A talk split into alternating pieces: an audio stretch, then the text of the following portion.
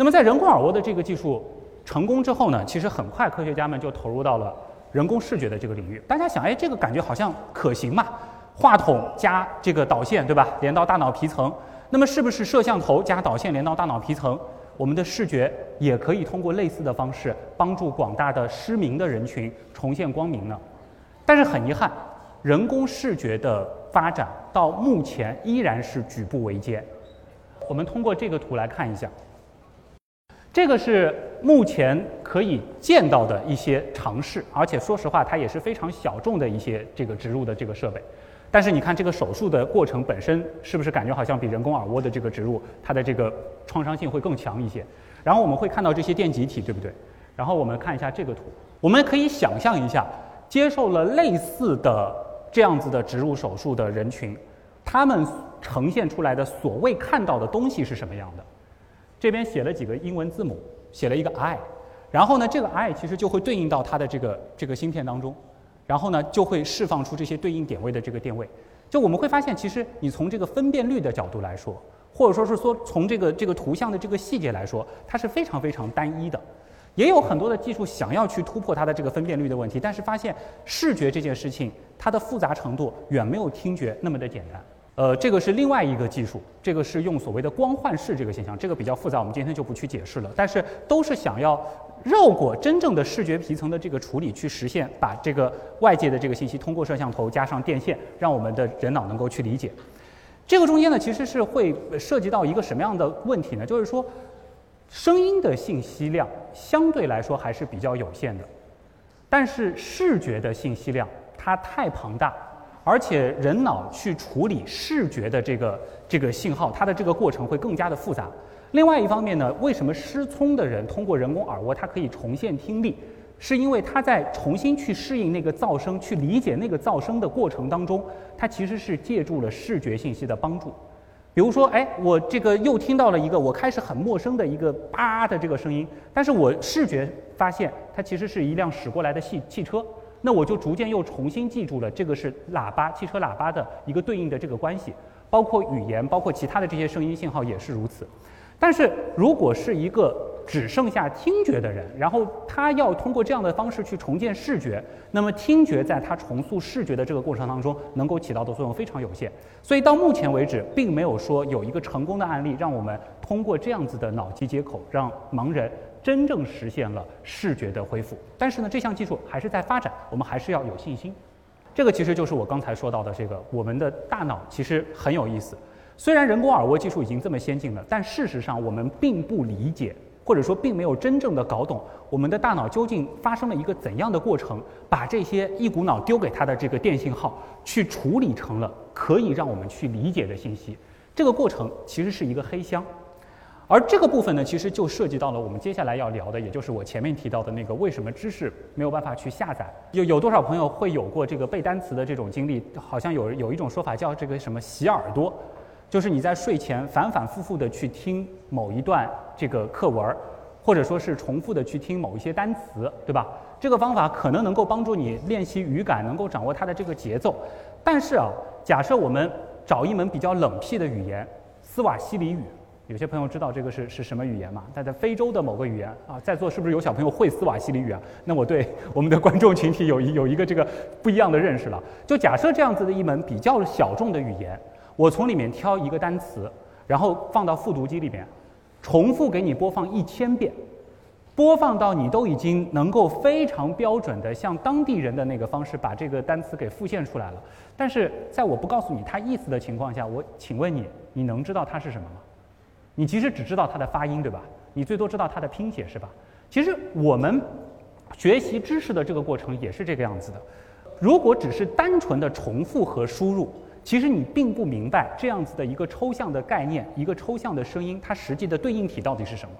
但是另外一种场景，比如说，假设，哎，现在开放了，我们可以出去旅游了，对吧？假设你到国外的某一个城市，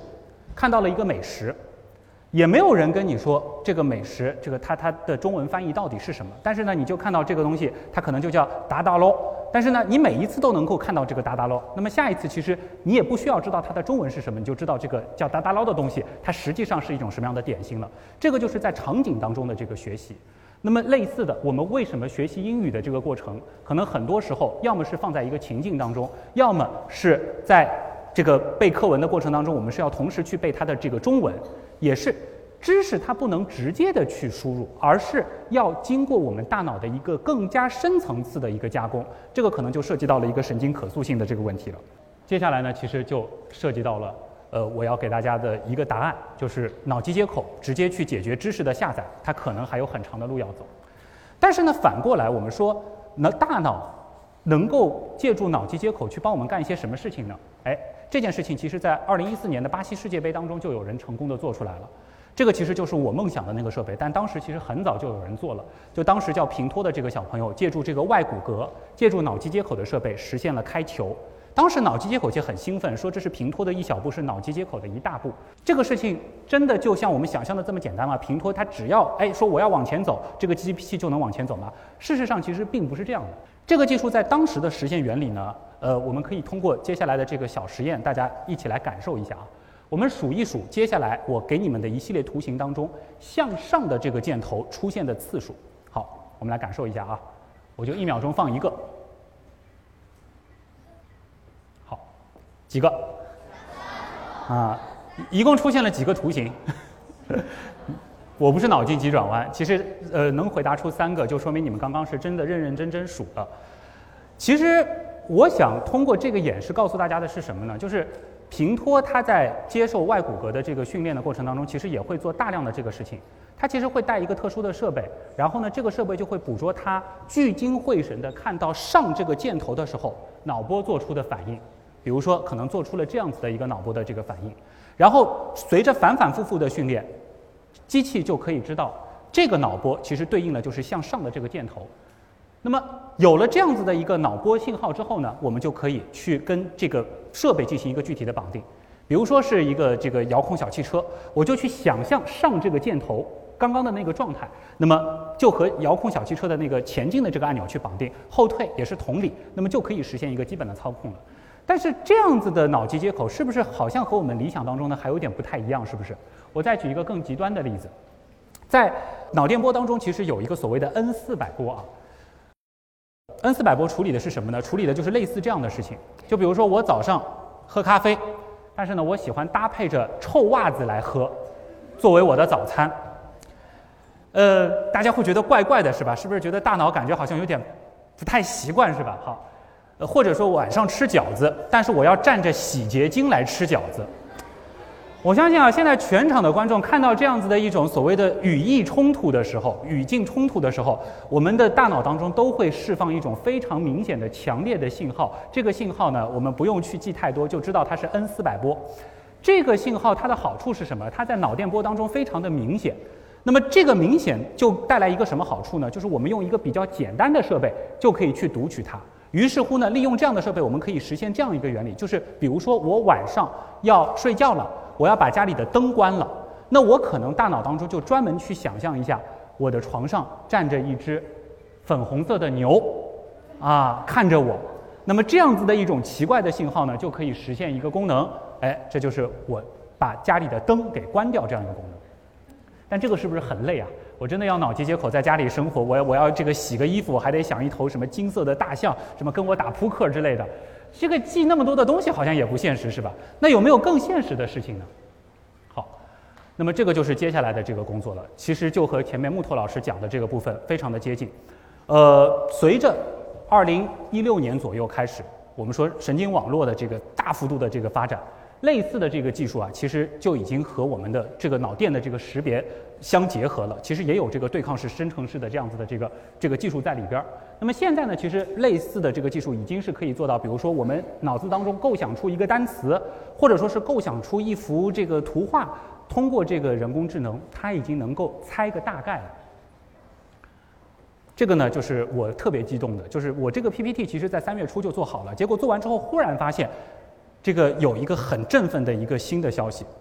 就和刚才的那个脑机接口的这个人工智能去理解我们的想法的这个设备非常相关。我们来看一下，就是它的这个实现原理其实也也差不多，就是你一个被试，你要躺在一个磁共振的这个一系列的这样子的这个设备当中，然后呢，它就不断的训练你去看图片，然后呢，人工智能呢不断的去识别你的这个脑电波，然后你就看可能将近两万张图片，各种各样的图片，然后呢，它再通过现在非常流行的什么，就是说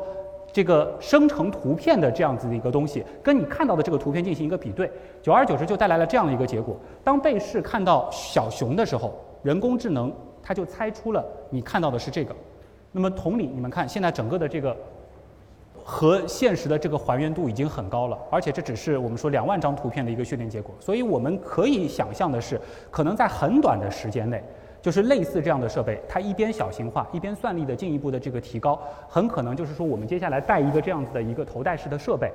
电脑已经能够猜出我们脑海中构想的东西，它可能是什么样的。所以我想说的就是，虽然知识下载它暂时没有办法实现，但是读心术这件事儿，是真的正在飞速的成为现实。这里呢，我先提供一个新职业的思路。这个职业其实曾经我记得在科学会堂都做过表演，就是脑电艺术家。这个是很早之前上音有一个团队，他们其实就在做的类似的事情。他们就带这样子的一个脑波，然后他们搭载一套这个仪器，呃，输出一些特定的情绪。然后呢，营造一种实时生成的这个音乐，但是这件事情放到如今的这个档口，未来我觉得可能还会有一些更有意思的事情可以做。有人认识这幅画吧？这幅画最近很出名。这幅画是人工智能绘图领域，我觉得是里程碑性质的一幅画，在去年的时候是引发过一次轩然大波，因为是人工智能生成的艺术品。第一次超越人类，在一个专业的人类的美术比赛当中，它得了第一名。这个事情在当时引起了很大的争议。那么，接下来这幅画，我想应该没人见过吧？呃，这个是我生成的，花了大概十秒钟的时间，就想了一段话，然后机器跑了大概三十秒。这幅画也没见过，因为是我妈妈生成的。我妈妈在我花了两分钟的这个时间，呃，告诉她这个事情大概应该怎么做之后，她随口描述的一个场景，现在生成的这个图像是这个样子的，对不对？很漂亮啊。好，那我想说是什么呢？随着我前面说到的这个脑机接口的读心术的这个部分的成为现实，再加上现在的人工智能生成图像的能力正在飞速的发展，那很有可能。我们说靠白日做梦养活自己，它可能不再仅仅是白日做梦而已了。当然，告不是让小朋友们从此就不用学习了，反正以后我天天白日梦啊就可以养活自己了。谁会为你的梦想买单？谁会为你的想法买单？其实是取决于你的想象能力能够到什么程度。而想象力是由什么决定的？是由你们的见识、你们的眼界、你们在课本之内以及课堂之外所吸收的各种知识来最后输出的。呃，人工智能也好，脑机接口也好，其实让我们这个时代进入到了一个非常特殊的档口。就像刚刚汪老师其实也提过，当年的画家、当年的纺织工，在面对摄影机出现的时候，他们其实会产生迷茫。纺织工面对这个纺织机出现的时候，其实也会出现彷徨。那么，同样的，马车夫在面对汽车出现的时候，其实也经历过彷徨，就和我们现在这个档口所经历的这个彷徨是一样一样的。呃，小朋友的情况，我觉得可能还比我们这些成年人要好一些。但是成年人其实真的就感受到了，好像这个时代来得太快了。无论是脑机接口还是人工智能，故事里的这个男人名叫小帅。啊，这个小帅呢，不是指这个拄拐杖的这个小帅，是后面站着的这个小帅。他是一个马车夫，在马车夫的时代，他其实日子过得挺好的啊，这个每天这个挺闲适的，也有钱赚。但是呢，汽车出现了，他很焦虑，因为他的同行啊就很愤怒，他们呢就去打砸这些汽车，他们觉得不能让汽车抢了我们马车夫的这个生意，我们要联合起来抵制这个新事物。但是小帅呢，他很聪明啊。小帅就想了，这个也许是一个新的技能，而且我掌握了这个技能以后，我不仅可以当一个汽车司机，而且我马车夫时代留下的那些经验和技能还是对我有帮助的。因为不管怎么样，我也是了解这座城市的道路，我会比别的新司机更快的从 A 点到达 B 点。那么，小帅就这样去做了，于是乎呢，他就赚了钱了。赚了钱以后呢，也成立了自己的这个车队啊，这是一个美好的故事。但是，包括刚才给大家看到的这个小帅，包括纺织女工，包括最开始的这个脑电的这些所有的图，以及最开始的这两张《黑客帝国》的这个图，现在所有的图片都是由人工智能生成的，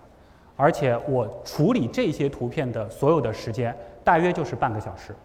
这个可能是我们在未来会面对的一个时代。我们可能可以靠梦想而生，但是我们也可能就会生活在别人的梦想所编织出的这样子的一种人工智能的幻境当中。但是呢，这个也不妨碍我们可以继续的在这个时代正式到来之前有一些思考。比如说，第一个思考就是我们具备了这样子的把梦想变成现实的能力。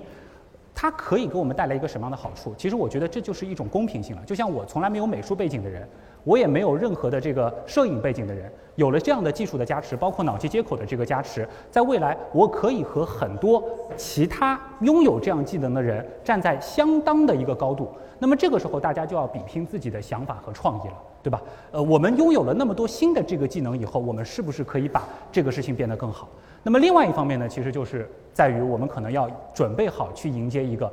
到处都是幻境的时代了。那么在这个时候，呃，并不是说是让大家不读书，我们还是要很好的去了解成体系的这些真实的书，因为这些真实的知识是可以帮助我们更好的去识别未来可能存在着大量的一真一假的谎言的。总之，在这个时代，随着脑机接口的普及，包括人工智能的普及，我们和机器的关系会变得越来越玄幻。我们可能会成为机器的一部分，而机器也可能成为我们的一部分。但这个就是这个趋势，只是说站在这样子的一个大变革的这个档口，我们的选择到底是什么呢？其实这是一个没有答案的话题，也是我们这一次演讲会没有办法告诉大家的答案的话题。我们只是把我们现在看到的，我们正在担忧的呈现给大家。接下来的事情呢，其实还要靠我们所有人共同努力，去慢慢的摸索吧。那我的分享就是这样，谢谢大家。